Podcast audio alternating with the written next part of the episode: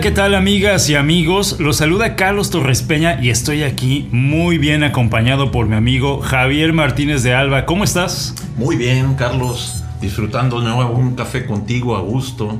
La verdad, tu cafetería padrísima. Me siento cómodo para platicar contigo aquí. De lujo, de lujo. Y pues bueno, vamos a seguir con este podcast que se llama Reeducando a tu cuerpo. Ya estamos en el tercer episodio. Bueno, tercero que se graba, pero segundo que se publica.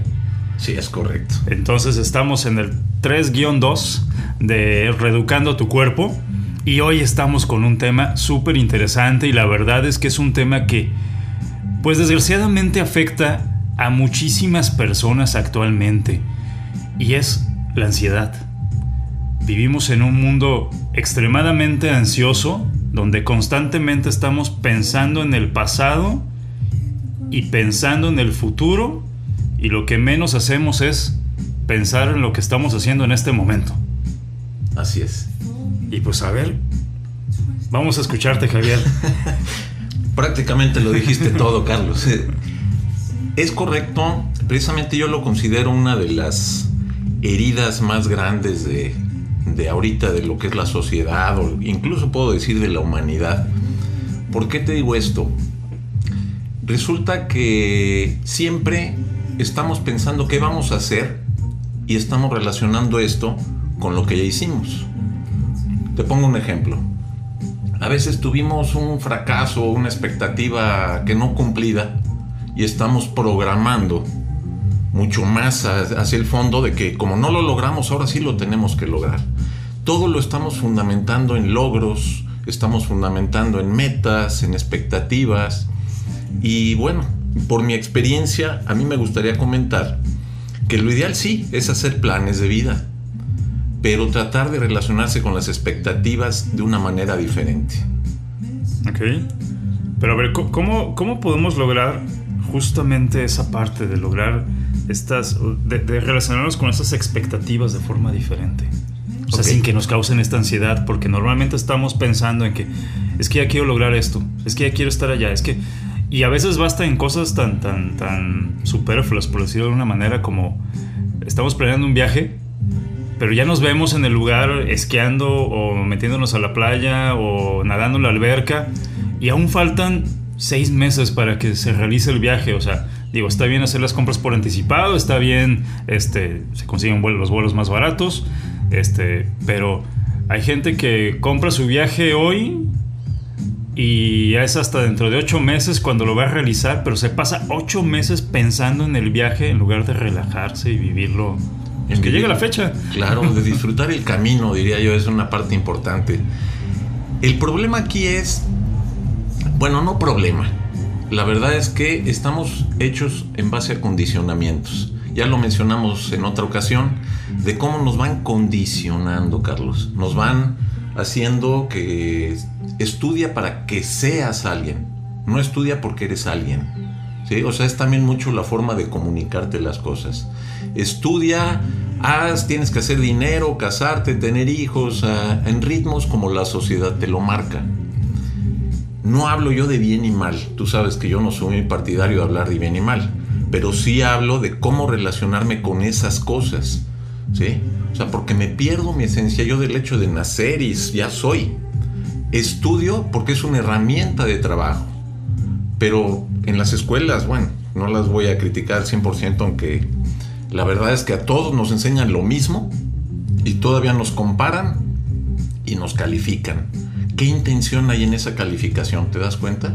O sea, te ponen en evidencia si no fuiste el de 10, te ponen en evidencia si reprobaste. ¿Qué genera en ti todo eso? Luego aparte una nota no precisamente define lo que vas a lograr ser después, porque en muchas ocasiones se dan casos que quizá la persona que llevaba un promedio regular en la escuela, pues resulta luego ser el CEO en una empresa y está moviendo de una manera extraordinaria, no sé, a 500 empleados, por decir algo, ¿no? Claro. O inclusive pues tenemos otros casos, o los casos que más suenan actualmente, como Mark Zuckerberg, el dueño de, Facebook, que dejó Harvard para, para este, abrir su, su, negocio. Claro. Este, el mismo Steve Jobs, creador de Apple, también dejó la universidad Claro. para abrir su negocio. Claro. Entonces, el estudio no definió lo que, lo que era. Que, No. que como bien dices, a veces es como que estudia para ser, pero pues es que tú ya eras. Claro. Y luego además, esos condicionamientos que estás mencionando están fundamentados en miedos. Y a veces son los miedos de nuestra sociedad, son los miedos de nuestra familia, son los miedos de nuestra abuela. Nada más permíteme hacer un paréntesis, per- perdón por interrumpirte. O sea, con esto que estamos mencionando tampoco queremos decir que no estudien. Ah, no, No, claro no, que no, no, O sea, una cosa es una cosa y otra cosa es otra cosa. O sea, simplemente que no se definan con base en los estudios, sino que los estudios sean algo que ayude para que sean mejores personas. Es correcto. Es como cuando te dicen, es que ya cuando seas ingeniero, no, o sea, la ingeniería, el ser ingeniero es una herramienta para que te muevas y que te ayude a desenvolverte socialmente en, esto, en este proceso. No es que seas ingeniero, porque ser ingeniero te convierte en una mejor persona. ¿No? Estoy tratando de darme a entender de una manera más, más viable. Aquí lo interesante también es que en base a esos miedos, esos condicionamientos que nos van generando durante la vida, vamos olvidándonos de quién somos, pero sobre todo del proceso que me, que me llama mucho la atención de mencionar, Carlos, para tocar este tema que se llama presencia. ¿Cómo qué te suena a ti? Perdón que te pregunte yo a ti. ¿Qué te suena el término presencia? Bueno, este. Me suena a estar aquí, consciente que estoy viviendo, consciente de que estoy respirando, Claro. consciente de mi realidad y consciente de mis miedos y de mis fortalezas. Claro, claro. Eso habla de una aceptación, ¿no? Sí, habla de que sí, te sí. estás aceptando tal y como eres. En realidad, presencia, así como lo dices tú, es tu esencia en este momento, en este presente. No es tu esencia ayer y no es tu esencia mañana. Es tu esencia ahorita que estamos platicando. Ahorita estamos trabajando. Por ejemplo, en el caso mío ahorita. Pues obviamente que pues todavía no tengo la experiencia para estar frente a un micrófono y me genera un grado de nerviosismo. Si yo evitara el nerviosismo, diría, no estoy nervioso, me pierdo de estar en presente. Es mejor decir, ok, estoy nervioso porque no estoy buscando que me reconozca nadie. Ujú. Dicen, no, híjole, tienen que escuchar a Javier que no se ponga nervioso. Oye, me pongo nervioso, punto. No tengo la experiencia para estar frente a un micrófono. Cuando me pongo nervioso y acepto esto, solito empieza a fluir, como está sucediendo en este momento. Empiezo a fluir, tú ah, tienes la práctica, entonces tú me ayudas a, a fluir de una manera determinada, entonces me genera esa confianza. Pero entonces estoy en presente. ¿sí? Y hay una parte importante de todo esto que tú mencionaste, hacer conciencia de mi respiración. Cuando yo estoy en un estado así no quiere decir que, me, que permanezca nervioso, que permanezca enojado, que permanezca dependiendo como el evento está. Pero en el momento en que yo hago presencia consciente de mi respiración, empiezan a cambiar mis ritmos de vida y empiezo a trabajar en base a lo que realmente soy, no en real a lo que los demás quieren escuchar de mí. Claro. ¿Sí me explico? Sí, sí, sí. Ok, entonces esto a mí me genera un chorro de cosas bien padres, porque todo esto que comparto, yo ya se los había comentado, es mis vivencias. Yo por ser Aries, por ser, eh, bueno, ¿para qué te digo más? Este, la, bueno, tenemos aquí de, Nos están No sé si- visitando un amigo que es el, el señor que vende camarones y ostiones, se me hace. sí, para más para que se, se Señores, en la esquina. pa- pa- para quienes nos escuchen de otro lado, que no sea Tepic o Nayarit, pues aquí tenemos esa fortuna de que eh, vienen a nuestras casas a ofrecernos camarón y ostión fresco que fue pescado en la mañana. Y pues es una, eh, la verdad es que es un manjar, algo más fresco no podemos tener y a precios realmente bajos. 60 pesos el kilo, se me hace que está. Vamos a hacerle ya comercial al señor de los camarones. digo, aprovechando que pasó, este, le hacemos el comercial, más o menos está- creo que está a 60 pesos el kilo de tamaño cevichero. Es Claro. decir, ni muy chiquito ni muy grande. Claro. este ensayo, Carlos, imagínate que tú dices, bueno, quiero cambiar esta circunstancia ahorita. Y en vez de aceptar que está pasando el de los camarones, dices, no, pues te enojas y empiezas a querer cambiar esta realidad. Y te puede generar ansiedad porque dices, a ver, estamos grabando ahorita el podcast. ¿Por qué está pasando esto? O sea, si yo quiero que el podcast esté perfecto, pero a veces lo imperfecto lo hace muy perfecto y simplemente hay que fluir, respirar y decir, esta es mi realidad. Estamos, estamos en una cafetería, estamos al aire libre, eh, entonces este, los ruidos van a llegar. ¿Te das cuenta de lo que acabamos de decir? Cuando pasó el de los camarones, no salió como estábamos nosotros con la expectativa que no hubiera nada, nos esperamos a que pasaran todos los vendedores y todo eso, y sin embargo sucedió. Claro. Hubo un cambio en las circunstancias. Así es. Sin embargo, fíjate, no nos cambió nuestra presencia. No. Más bien, no nos cambió nuestra actitud porque estamos en presencia. Así es, así es. Y, creo, que eso es lo principal que tenemos que, lograr en, ante la vida cotidiana, ¿no? En cualquier reto, digo, siempre, va, siempre se van a presentar problemas, pero lo importante es la manera en cómo se enfrenten esos problemas. Cómo te relacionas con los problemas, que es un, a mí me gusta mucho el término relacionar, porque cuando yo aprendí a no querer cambiar las cosas, sino aprender a mantenerme centrado y equilibrado ante las circunstancias, me está cambiando la vida. No digo que ya logré muchas cosas. Te estaba comentando antes de los camarones. Te estaba comentando que yo soy, este, bueno, fui muy impulsivo. Eh, soy, era de los que decía, hijo Diosito, dame paciencia, pero ya. Porque, pues bueno, así somos los Aries. Pero sin embargo, fíjate, es otra cosa. Yo nací con una estructura de Aries y sin embargo lo acepto y empiezo a cambiar para poderme relacionar adecuadamente con mis circunstancias. Eso es lo que pudiera llamar presencia. ¿Qué me ayuda en todas estas cosas para poderlo lograr? Que es una cuestión que pues siempre me dicen, porque yo leo muchísimos libros, déjame confesarte, ¿no?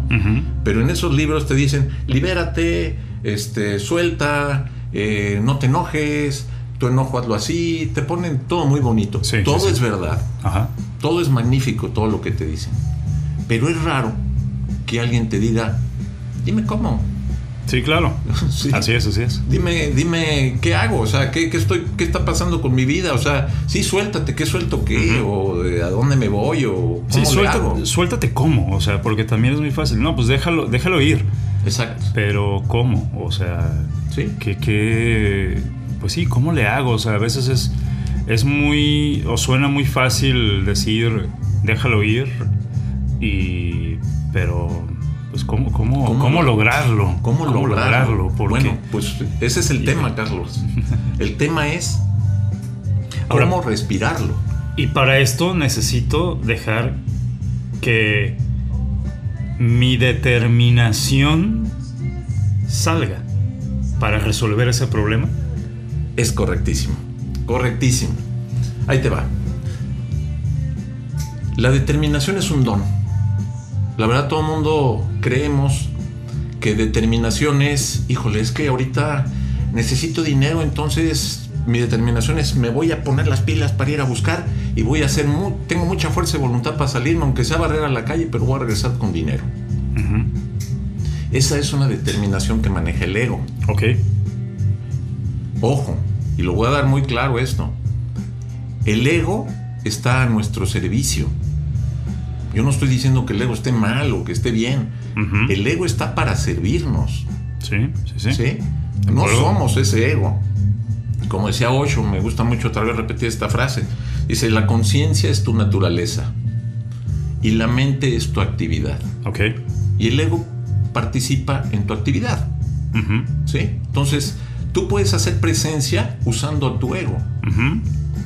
¿Sí? No, no, si me enojo, bueno, trabajo con mi, con mi enojo y puedo participar en lo que me está haciendo. Pero no hago que las circunstancias cambien, sino el que se tiene que mantener centrado a una situación así es uno. Claro. Y eso a mí me encanta, ¿no? Ahorita me gusta mucho, no sé si has visto películas de Ip Man. Ip Man, sí sabes que fue el maestro de Bruce Lee y todo eso, ¿no? Así es. Este, aparte de mí, no, no es cierto. en, uno, de tus viajes a China. En uno de mis viajes a China. Pero resulta que ellos manejan es precisamente, aún teniendo una agresión enfrente, una agresión, agresión enfrente, resulta que este proceso los hace mantenerse a ellos equilibrados. Carlos, no pierden su esencia por tener a una persona que los esté molestando enfrente. ¿Sí? Te lo pongo como ejemplo. Tú vas en la calle y vas en tu coche bien a gusto, pero vas despacio y pasa otro y te recuerda todo lo que te tiene que recordar. Sí, claro. ¿Sí? ¿Cuál es tu actitud? O sea, obviamente, que qué es lo que, me está motivando a que yo me, me exaspere. Pero si yo me enojo, quiere decir que yo no estoy centrado. Que yo no estoy en presencia. Sí, sí, sí. ¿Sí? Si yo estoy en presencia, si yo estoy en mi esencia, estoy centrado, equilibrado y enraizado, me pueden gritar lo que sea y no me modifica. Inclusive si la agresión llega a un contacto físico, tengo mucho más aptitudes, mucho más capacidades para resolverlo y equilibrarle inclusive la energía del contrincante a cambio de que esté regresando la agresión con otra agresión. Y esto te lo, como, te lo pongo como ejemplo en, en, artes marciales. Sin embargo, si tú lo pones en la vida cotidiana esto, la vida te va a funcionar diferente. Okay. ¿Sí? La vida es otro proceso.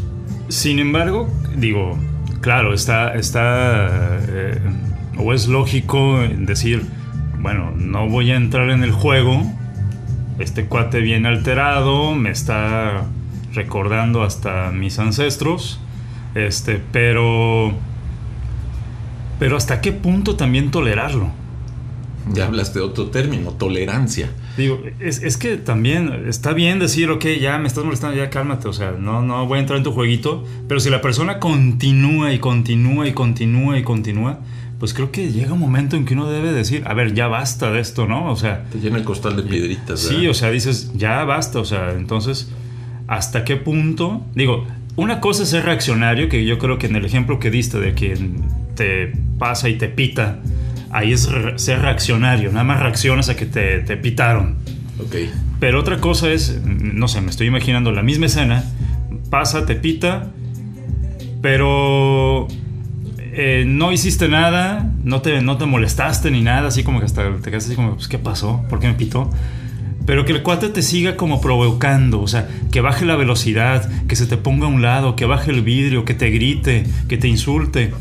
Y uno intenta estar en calma pero hasta qué punto tienes, digo, porque eso también es, bueno, yo lo veo así, también es como parte de la presencia. Claro. Porque ese es tu presente. Eso es lo que te está sucediendo en ese momento, pero también tiene que haber un punto donde dices, a ver, ya estuvo bueno. Sí, la verdad. Calmas. Sí, Bájale tres rayitas a tu historia. te estoy entendiendo perfecto, pero fíjate, aquí he estado trabajando en tres cosas que manejaste. Sí es cierto que si a mí me están, hay un evento que está necio en, hacerme molestar, ¿sí? Está equilibrado con la capacidad o con la autoridad, que es otro de los dones que tengo. La autoridad reúne tolerancia, la autoridad reúne sinarquía, eh, ¿cómo se llama? Es virtud, un montón de cosas que, tú ya estuviste trabajando en tu vida. No es de que ya como receta, no me enojo, porque estás y te está piti piti, tú no, no me enojo. Y no me enojo, y no me enojo. Lo que le estás diciendo a tu cuerpo es, llénale de piedritas, llénale más de piedritas. Llega y eso puede ser contraproducente. Que va a ser contraproducente. Y cuento hasta 10, pero si cuento a 10 ahí sigues parado, aguas, ¿eh? De hecho, hace, hace mucho tiempo un, un, primito decía, cuando estábamos niños, decía algo así, y perdón por lo que voy a decir al final, pero eh, decía algo así, cuenta hasta 10 y métele un pinche putazo. Porque se le fue llenando el, costal de piedritas. Exacto. sí, contó hasta 10 para relajarse, pero pues no, contó hasta 10 para prepararse para, para, pegar. Sí, eso se llama resistencia. Y la resistencia se va generando conforme tú vas, cuando no tienes autoridad en ti, cuando no tienes esos dones en ti, pero esos dones se van desarrollando. es tu tarea del diario, es tu tarea de todos los días. No quiere decir que, híjole, en la mañana ya salí y no me va a pasar nada. Yo te voy a compartir un poco mi experiencia. En base a todo esto que yo te decía, por, porque era yo una persona violenta y era una persona con muchas características que no hay que nombrar aquí, porque bueno, todo eso era. ¿sí? Ahora yo en la mañana lo primero que hago es preparar mi cuerpo.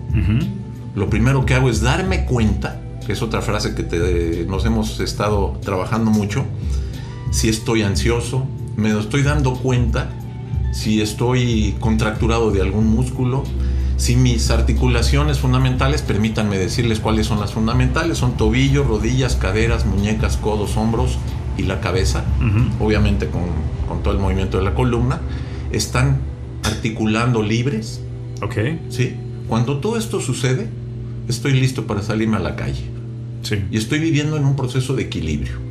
Y vienen a mí y me pueden gritar, no quiere decir que ya soy invulnerable, ¿eh? Claro, claro. pero ya recibo el enojo y me enojo. Ujú. Pero ya a través de mi respiración, a través de estar haciendo mis respiraciones pausadas y estar dándome cuenta de mi respiración, empiezo a generar el cambio. Entonces yo soy el que me mantengo bien. Y cuando el otro, déjame decírtelo también, que es no siempre, pero casi en su totalidad, cuando el otro no tiene respuesta, se va. Sí, Normalmente generalmente. se quedan cuando hay respuesta. Sí, generalmente. Lo malo de esto, ahí te va otra vez, que es cuando tú estás y dices, no tuvo respuesta, pero porque tú le tuviste miedo al otro, pero o dices, no me quiero pelear, pero te quedas con una carga que dices, híjole. Sí, que ya te puede arruinar todo el día, ¿no? Porque Claro. no, no descargaste esta furia que sentiste Sí. y andas como energúmeno el resto del día. Y el pato lo pagan luego tu secretaria, o Sí, tu sí. empleado, o tu familia, Que o menos quién menos eh, tiene que ver en el asunto. Entonces ahí es donde quiero entrar en el detalle. ¿Cómo le hago para manejar yo esta situación? Y me refiero a manejar, no controlar. Claro. O sea, no voy a controlar un enojo, no voy a controlar la ansiedad, que No, es nuestro y- tema. y es natural, pues, o sea, también es muy natural sentir enojo. Digo, si, Son no mecanismos de defensa. si no sentimos enojo, pues vamos a andar dopados todo el día, yo creo, ¿no? O sea, todos empastillados para andar a gusto. ¿Qué es lo que está haciendo? Si, si tú no aceptas tu enojo, le estás mintiendo a tu cuerpo. Claro. ¿sí? Te puedo poner otro ejemplo para clarificar esto. Y lo he visto. Tú ves un partido del Mundial y resulta que se van a penales. Y uno de los mejores futbolistas del mundo está listo para el penal y dices, bueno, ya ganó este equipo. Y falla el penal. Lo falla. ¿Qué está pasando con él? Si es un cuate que pasa 8 o 10 horas con el balón en los pies. Sí, claro. ¿Y cómo no puede atinarle un cuadro de más de 11 metros? Ujú. Que es- Teniendo- O no sé cuánto mida, pero Con una probabilidad enorme de, que, de anotar. sí, o sea, no nada más es que se le llegue a las manos o que el portero la paró, eso estoy de acuerdo, porterazo, ¿no? Sí, sí, sí. Pero que ni siquiera le atine al rectangulito que tiene enfrente. Ajá. Sí, sí, sí. ¿Sí? ¿Qué es lo que está pasando con él? Lo que está sucediendo en ese caso, Carlos, es que no está presente. Y él está con una expectativa altísima. Ujú. Lo están viendo millones de personas y está queriendo quedar bien con millones de personas. Ujú. Le- Y eso le genera ansiedad. Eso le genera un cambio, eso se sale de su presente. Y eso Ok. es ansiedad. Ajá. ¿sí? O sea, yo no estoy conmigo, estoy ansioso, ok, inclusive en la misma ansiedad hay que aceptarla, pero estoy nervioso, tengo mucha gente viéndome y ya estoy cansado, ya jugamos 90 minutos, etc. Bueno, pues todo eso puede lograrse cuando tú te das cuenta y empiezas a dejar que la respiración suceda hasta que todo tu esqueleto hace que los músculos trabajen en armonía y tu cuerpo se suavice. Claro. Ahí es donde estás haciendo presencia. Y en presencia no hay ansiedad. Sí, que es como cuando mm, a mí en ocasiones me, me preguntan las personas que ¿cómo le pueden hacer para hablar en público o para hablar ante un micrófono o ante una cámara y no sentir que se los van a comer? Claro. Y yo en muchas ocasiones les digo a estas personas, bueno, a ver, si, te, si entiendo que tú no seas una persona profesional de los medios de comunicación y, y- y que aún así, siendo profesional de los medios de comunicación, este, también hay muchísimas personas que, que se sienten muy nerviosos ante un micrófono o ante una cámara o ante un público. Claro. Pero también lo que les digo a estas personas es, oye, si te están, in- si te están invitando a que tú hables sobre X tema, es porque te consideran experto en ese tema. Por lo tanto, no vas a ir a hablar de cosas que no sepas. No te debería de generar ansiedad. Porque si tú eres biólogo marino, pues no te van a invitar a hablar sobre astronomía. Y no porque no puedas hablar de astronomía, sino porque pues no es tu tema. te van a invitar a hablar sobre lo que conoces. Por lo tanto, eso ya debe de ser un punto a tu favor para sentir confianza en ti mismo. Lo demás ya son los nervios propios del momento, que también está padre. O sea, hay infinidad de actores, de actrices, de cantantes, de locutores, de profesionales de la comunicación, que minutos antes de presentarse ante un auditorio o ante una cámara o un micrófono, están con los nervios a tope. Y eso es padrísimo también sentirlo, porque eso te debe de llenar de energía, porque es, es normal sentir nervios, o sea, tampoco hay que tenerle miedo a los nervios. Este, nada más hay que saber manejarlos.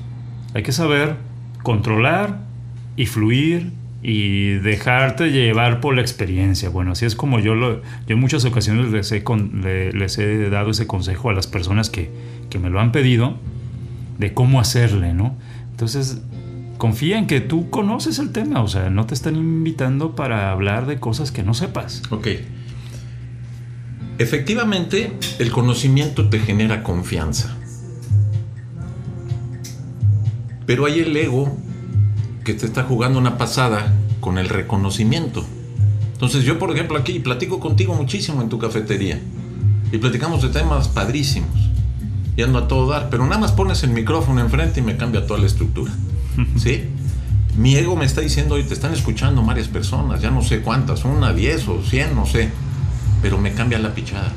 Ahora ahí te va. La cuestión aquí no se trata de que diga, bueno, es que está el reconocimiento y no, no busques el reconocimiento.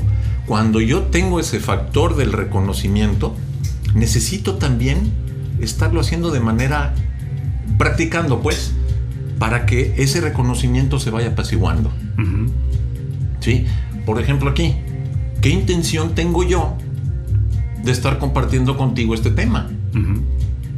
Porque lo primero que piensas es, híjole, es que yo quiero que la gente sepa de esto y a todos nos ha pasado en ciertas edades donde el ego está todo dar, no es que yo sé esto, yo quiero que todo el mundo lo sepa y todo.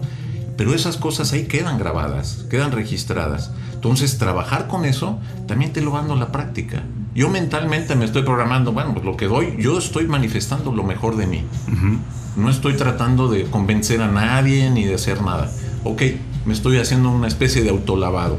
Sin embargo, sin embargo, esta es una práctica para mí. Este, esto que vengo así a platicar contigo también está, es una escuela para aprender a, bueno, para seguir aprendiendo a, respirar adecuadamente.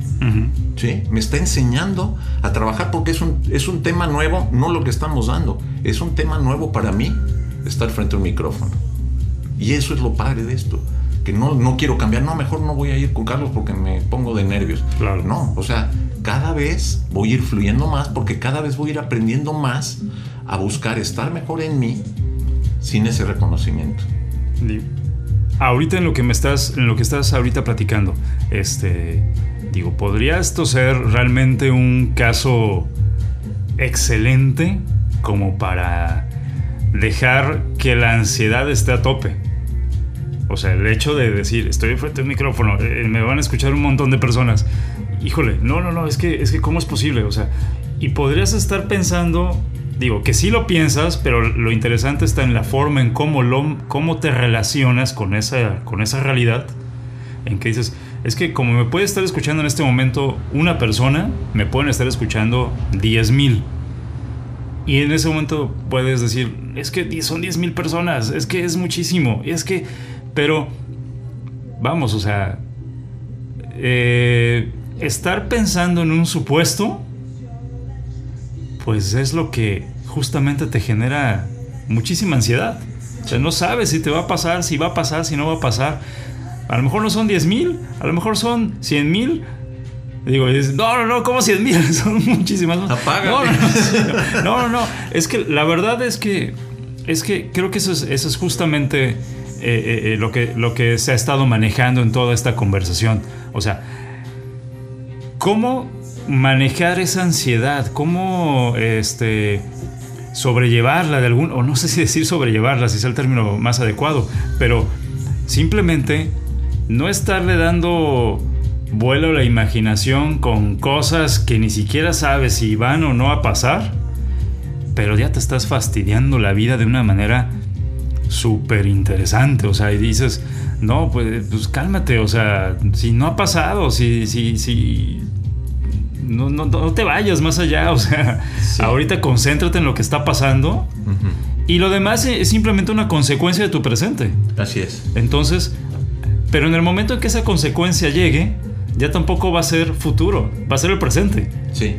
Es que de hecho el pensamiento que tú mencionas y de que estoy ubicando de que se van a ser 100 mil personas, ese pensamiento me saca de mi presencia.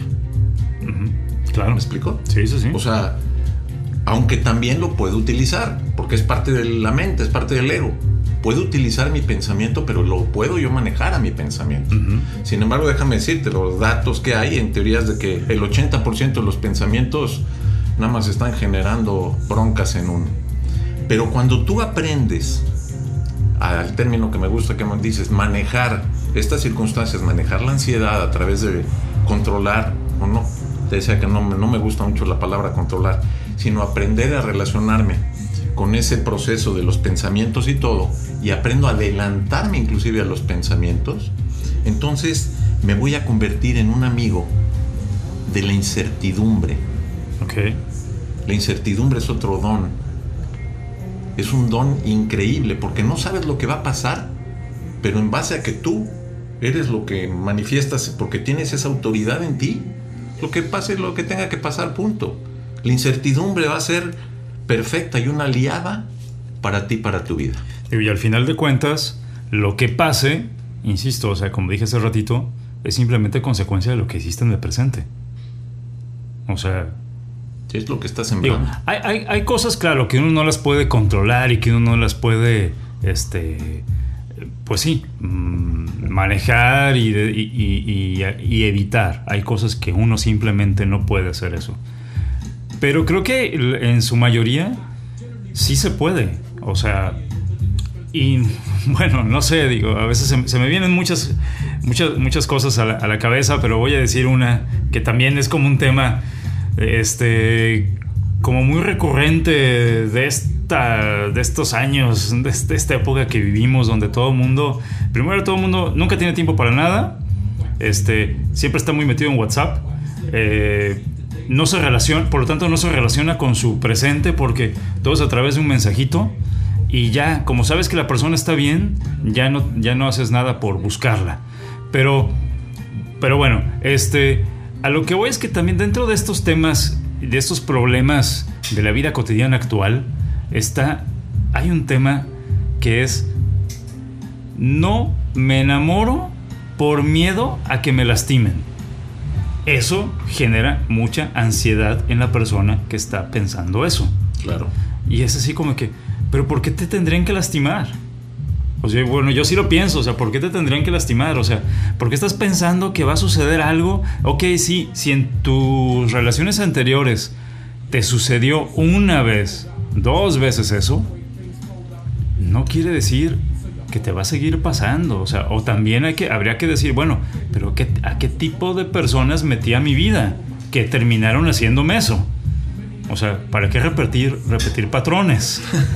Esto me encanta. No, digo, no sé, digo, pero, pero, Te explicaste a, muy perdón, a mí me da más ansiedad la gente que se pone ansiosa por cosas que no se debería de poner ansiosa. Perdón. Hay una, hay una, hay una cuestión esto. No, eso está, sí. ¿Qué le estás poniendo al café, Carlos? No sé. Bueno. un poco de, un poco de Hablaste de enamoramiento. Es otro condicionamiento. Porque enamorarse es la cuestión más hermosa que puede existir. Pero siempre estás poniéndole expectativas a tu enamoramiento. Ajá, sí, sí, sí.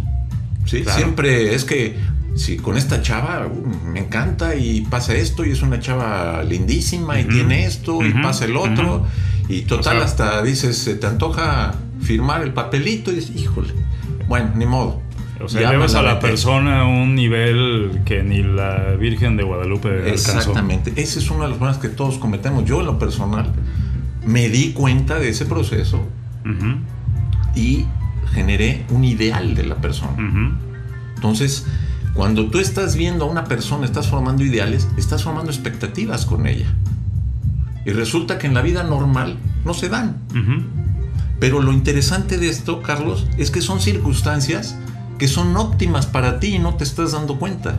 Exacto. Sí, sí, sí. ¿Sí? O sea, te dicen, no, es que yo, ¿por qué esta mujer me trata así? Maestro, lo único que te está ayudando es a manifestar tus miedos. Exacto. ¿Sí? O sea, lo único que está tocando, como en la computadora, dice, a ver, vamos a buscar dónde tiene miedos este cuate, tas. Y eso te hace enojar, te genera neurosis, te genera ansiedad, te genera muchas cosas. Pero no te hace enojar ella, te hacen enojar tus miedos. Ella te está haciendo el favor de manifestarlo. ¿Esto qué quiere decir? Que ninguna circunstancia, ni siquiera las personas que se aparecen en tu vida, están equivocadas, son perfectas. ¿Sí? Y lo que hacen ahorita, porque pues estamos todos, y me apunto yo, una cantidad de divorcios impresionante, porque no, es que esto no es lo que yo esperaba. Pues no, sí, es que esto no es lo que yo quería, no es la persona que yo, que, con la que me casé. Tras, mejor le cerramos. No, maestro, ya que acabaste de aprender, Ujú.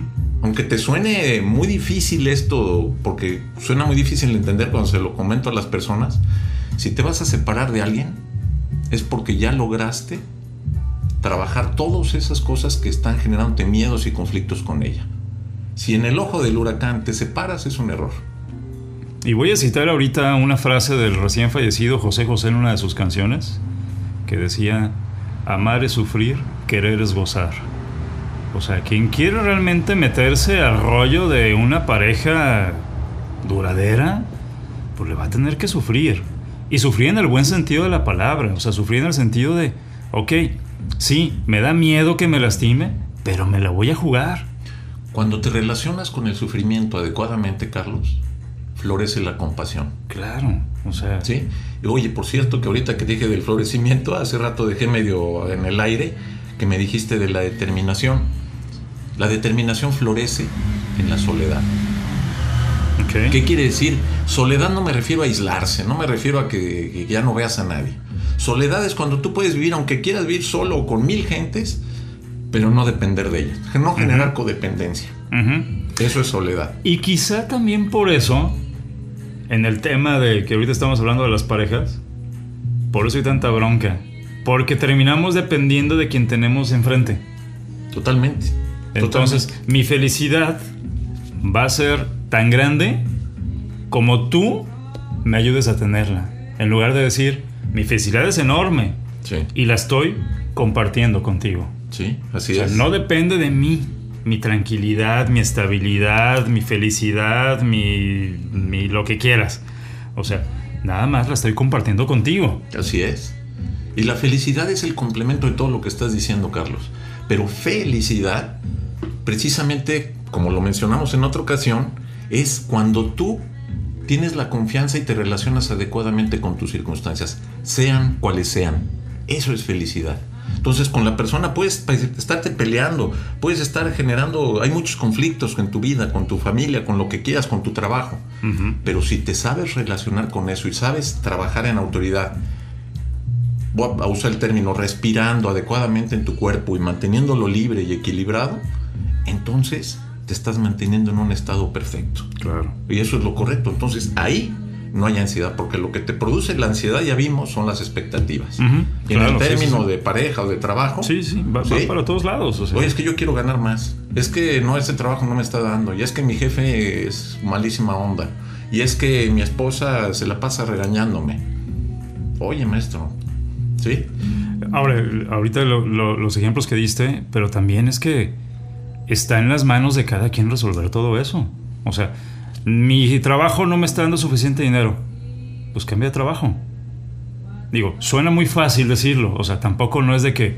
Y, y- y creo que todos, todo el mundo entendemos que ahorita conseguir un trabajo es- es está complicado. Pero quien quiere lo puede lograr. ¿Sí? Este, es que, no sé, mi pareja no me llena. Pero, ¿qué estás haciendo tú para mejorar tu relación en pareja? O sea, no le dejes la responsabilidad nada más a la otra persona. ¿Qué estás haciendo tú? También, o sea, en, en muchas, en muchas ocasiones, todos estos conflictos y todas estas, estas situaciones que provocan ansiedad está en las manos de quien la siente. Así es. Y el tema está en que no se dan cuenta. Y es tuya, tu ansiedad, ¿no? y, creen, y creen que es culpa del otro. O sea, es que, es que, a ver, cuando entraste a trabajar a X oficina, sabías que te iban a pagar 8 mil pesos mensuales. ¿Te alcanzaban en ese entonces 8 mil pesos mensuales? Sí o no. O sea, tú sabías lo que era el sueldo. Entonces, tú lo aceptaste. Cuando te casaste o, o empezaste a salir de noviazgo con X o Y persona, tú sabías cómo era esa persona y su manera de ser fue la que hizo que te enamoraras de esa persona. Entonces, ¿por qué quieres después cambiarla? ¿Por, qué la quieres moldear a tu antojo? Así es. Entonces, todas esas situaciones, bueno, ahorita estamos hablando de, trabajo, de amor, pero en sí, en, muchas otras situaciones se da, todas esas, esas, esas características o todos eh, estos ejemplos se dan en la vida cotidiana. Y luego los queremos moldear o los queremos cambiar, pero ya sabíamos lo que era antes de. Entonces, y luego generan ansiedad porque resulta que no cumple con las expectativas que teníamos, pero así como que, pero pues es que tú ya sabías, o sea, y además hay que aceptar que no pudieran haber sido eso lo que tú querías. O sea, sí, así de La persona también cambió. Exacto. o sea, porque dices, es que no cambia ella, ¿no? Bueno, pues cambió a lo que le correspondía y punto. Y, vamos a decir que en un trabajo a lo mejor entras con unas condiciones laborales y después te las cambian, o después el sueldo, pues, no sé, ya llevas cinco años trabajando y no te lo han aumentado en cinco años, pero, pero tampoco has hecho nada en cinco años como para cambiar de trabajo. Y hay una frase que me, que, híjole, se me fue de quién, quién la dijo, pero eh, era un, un, empresario, un empresario chino, este, que decía, ¿estás dispuesto a soportar cinco años con un mal salario en una empresa y no dispuesto a soportar esos mismos cinco años creando tu propio negocio? Y eso cambia muchísimo todo. O sea, simplemente si estás en una empresa donde, te están tratando mal, donde te pagan mal, donde te genera demasiada ansiedad, demasiado estrés, que hace rato también, eh, eh, antes de, empezar a grabar, hablábamos un poquito del estrés. Pues, ¿por qué no llega un punto donde dices, ahora, sí, como lo decíamos en el ejemplo de, de, la persona que te pita, que te está buscando y que te está buscando pleito, ¿por qué no llega un momento donde dices, bueno, ya estuvo bueno este trabajo? Sí. Saco mi coraje y ya sea que cambie de trabajo o genero mi propio trabajo. Sí, claro. Y para las personas que están emprendiendo un negocio, yo me incluyo en ellos porque pues llevo este, dos años y cachito con esta, con esta cafetería. O sea, pues hay que echarle nada más las ganas y decir, ok, al principio no va a ser miel sobre hojuelas, pero hay que tener la paciencia, el amor, el cariño, la determinación, respirar, entender mi presencia y soltar mi ansiedad. Claro, cuando uno está emprendiendo un negocio, vive un nivel de ansiedad súper alto, porque siempre estás pensando en qué, qué puedes hacer para que la gente vaya a tu negocio. Siempre estás pensando en el futuro, siempre estás... Claro, te estás perdiendo disfrutar lo que está pasando ahorita. Sí, sin embargo creo que eh, al quien emprende negocio debe de pensar en el futuro sin olvidar el presente, porque si no, no vas a poder planear lo que tu negocio puede llegar a ser en un futuro. Nunca dejes de tocar tu túnica y tu catre para que nunca pierdas tu identidad. ¿Qué es lo que pasa con la identidad? Que es un tema que, que trabajaremos. Pero aquí lo que tú estabas manejando, que se me hace bien interesante, en cuestión del trabajo, por ejemplo, que te promueve ansiedad, cuando tú tienes autoridad, cuando tú estás trabajando, vuelvo a mi tema de la respiración y estás en autoridad contigo, también tienes la capacidad de que, oye, quiero ganar más dinero o quiero estar mejor con ¿Qué propones? Exacto. ¿Qué propones? Ajá. O sea, no, no me digas que está mal, dime qué propones. ¿Sí? Como ahorita estamos tratando de dar propuestas para que la gente esto, no, con, no estoy esperando que responda a nada, pero sí el, el, poner en el aire una, una, una solución a estos procesos. Pero también quiero regresar, Carlos, si me lo permites, a un tema bien interesante que hemos estado manejando todo esto, que se llama también de la aceptación. ¿Qué es lo que pasa? Que no todos nacimos para ser líderes, no todos nacimos para ser competitivos. Correcto. No todos nacimos para. No todos, es que tú eres un miedoso. Ser miedoso no tiene de malo, es mi estructura. Ser un valiente, a veces ni siquiera valentía es un tema también muy difícil de explicar. Tiene muchas connotaciones todo esto. Pero cuando tú aprendes a aceptar que tú no eres el líder, Ajá. ¿sí? Entonces vives en tu realidad, vives en tu presencia. El hecho de que tú digas, bueno, es que yo soy una persona sumisa, soy una persona así, no quiere decir que no lo pueda ir cambiando poco a poco. Pero el hecho de que yo quiera ser líder y que en un trabajo o en mi familia o en donde esté, no, yo soy Juan Camaney, eso me hace ansioso. Claro. Así es. Y lo mismo sucede al revés. Que tú dices, bueno, es que este cuate es líder. Si el cuate nació con una estructura de liderazgo, ojo, liderazgo es direccional, Sí, sí, no sí. es de jerarquía. Así es. Entonces, cuando hablo de un cuate tiene la capacidad de dirigir y tienes autoridad, bueno, entonces también es una equivocación que es un cuate sumiso. Y eso también le puede promover ansiedad. Entonces, todos participamos de una manera diferente. ¿sí? Lo pongo un poquito como en el foco, cuando el otro día que estábamos así, que están varios focos este, prendidos. Dices, no anda, un foco genera su luz. Sí, sí, sí. Y no anda pensando y diciéndole al otro, oye, préndele más fuerte, como que no hay demasiada luz en el salón. Cada Así quien es. hace lo propio. Sí, sí, sí. ¿Sí? Y, y- fíjate que hace, hace aproximadamente una semana, hace casi una semana, me invitaron este, dos chicas eh, hermosas, buenísimas amigas, a quien les mando un saludo, Mish y, y Jimena, a su programa de, de radio. Y estuvimos hablando de emprendurismo y de, y de freelance.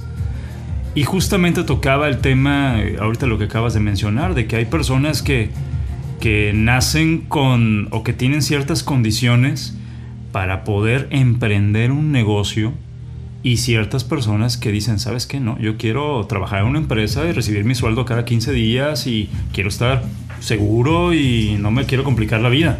Hay gente que así es y ninguna está mal como ninguna está bien. Simple y sencillamente cada quien es así. O sea, yo, en, mi caso, en mi experiencia, yo he estado en ambos lados. O sea, he estado trabajando en una oficina con un, con un horario definido, como he estado trabajando de manera freelance, cosa que sigo haciendo, y como he estado en esta etapa del emprendurismo, ahora con la cafetería. Y claro, o sea, al estar ya, digamos, en estos tres círculos, te das cuenta de cómo te vas relacionando en cada uno de estos mundos y también te vas dando cuenta de tus fortalezas y de tus debilidades, de tus miedos, de tus ansiedades. Y de pronto dices, es que yo prefiero, bueno, como es mi caso, yo prefiero ser mi propio jefe a depender de alguien, porque mi estructura a mí me causa mucho conflicto y, y así lo digo, me causa mucho conflicto depender de las personas para hacer lo que tengo que hacer. Sí. O sea, y no es que esté mal o bien, es tu estructura, ya lo dijiste. Sí, o sea, y vamos, con esto no quiero decir que no sé trabajar en equipo, porque luego hay personas que así lo interpretan, Claro. pero no es eso, Claro. sino que si yo estoy trabajando en una empresa y estoy viendo que se están haciendo malas cosas en la empresa, pero dependo a- de que el jefe cambie cier- ciertos lineamientos para que la empresa funcione mejor, eso a mí me causa un poco de ansiedad. Sí. Pero si yo soy el jefe, o sea, si yo estoy a la cabeza del equipo y en mis manos está cambiar esas estructuras cuando de pronto las escucho o, o me doy cuenta de ellas, pues prefiero hacer eso. O sea, no, no sé si me doy a entender. Sí, mira, yo te lo, te lo, así como lo entiendo, te lo digo tan sencillo como esto. Si tú eres líder, tienes la capacidad de orientar, de dirigir, o sea, de direccionar a dónde va, pero sin imponer. Ese es el secreto de un buen líder. Así es.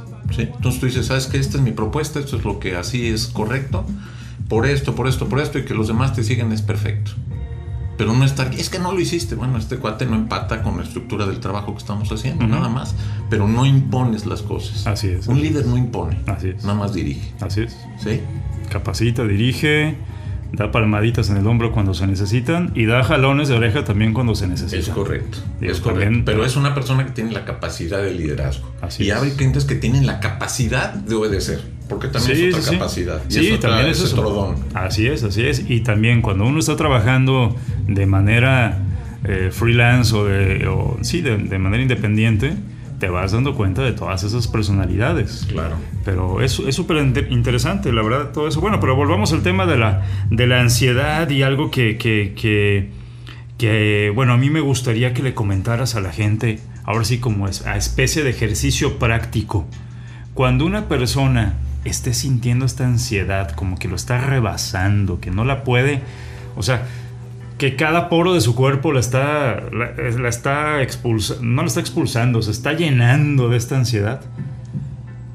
¿Qué ejercicio de respiración? También para ligarlo con nuestro tema pasado, que la respiración era, es una cosa, la verdad... Es la esencia de eh, todo. Ajá.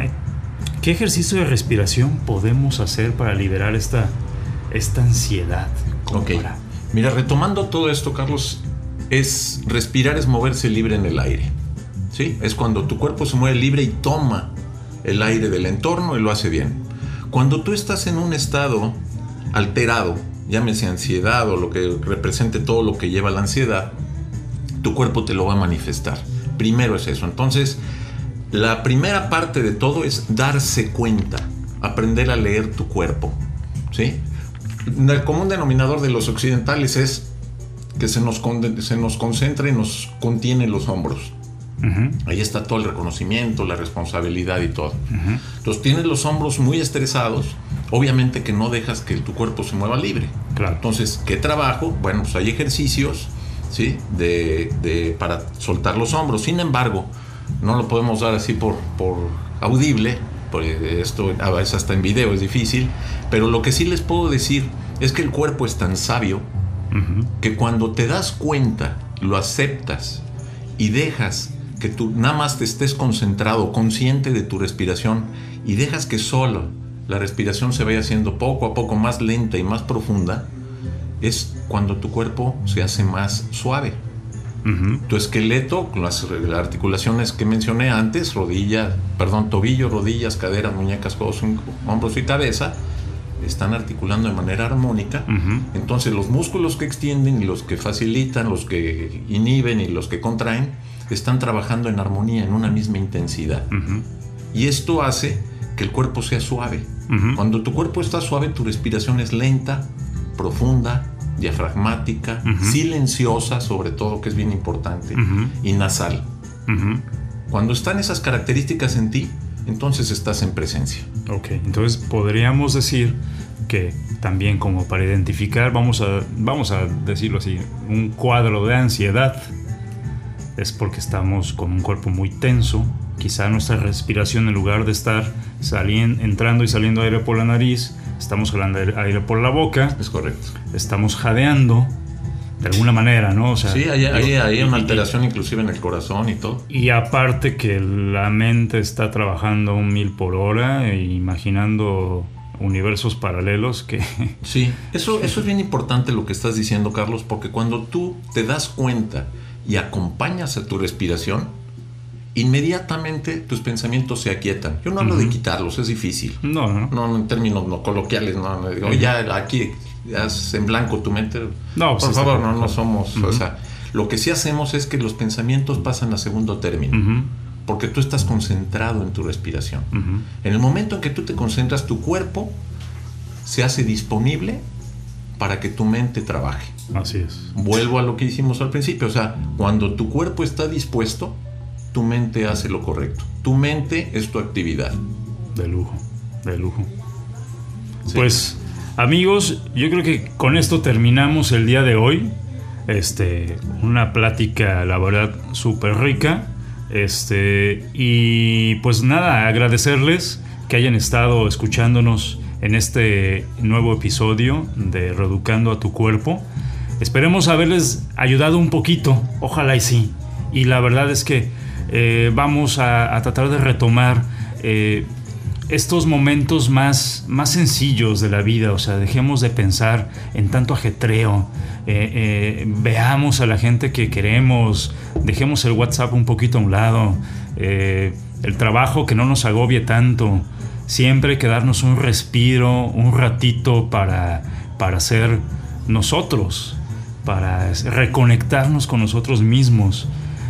La verdad es que vivimos en un, en un mundo ahorita muy caótico, donde hay demasiadas, pues, no sé si decirlo responsabilidades, pero, pero la verdad es que eh, trabajamos casi todo el día y dejamos de, estar en contacto con nosotros mismos. Bueno, entonces, pues algo más que quieras añadir, Javier. Claro, me gustaría cerrar esto con una reflexión que dice que cuando tengas tú problemas muy graves o estés muy conflictuado, busca en lo más simple. Con eso me despido y agradezco a la audiencia, te agradezco mucho a ti Carlos y pues sigo en presencia compartiendo con ustedes. De lujo. Muchísimas gracias Javier, muchísimas gracias a todos y nos escuchamos la próxima semana. Hasta luego.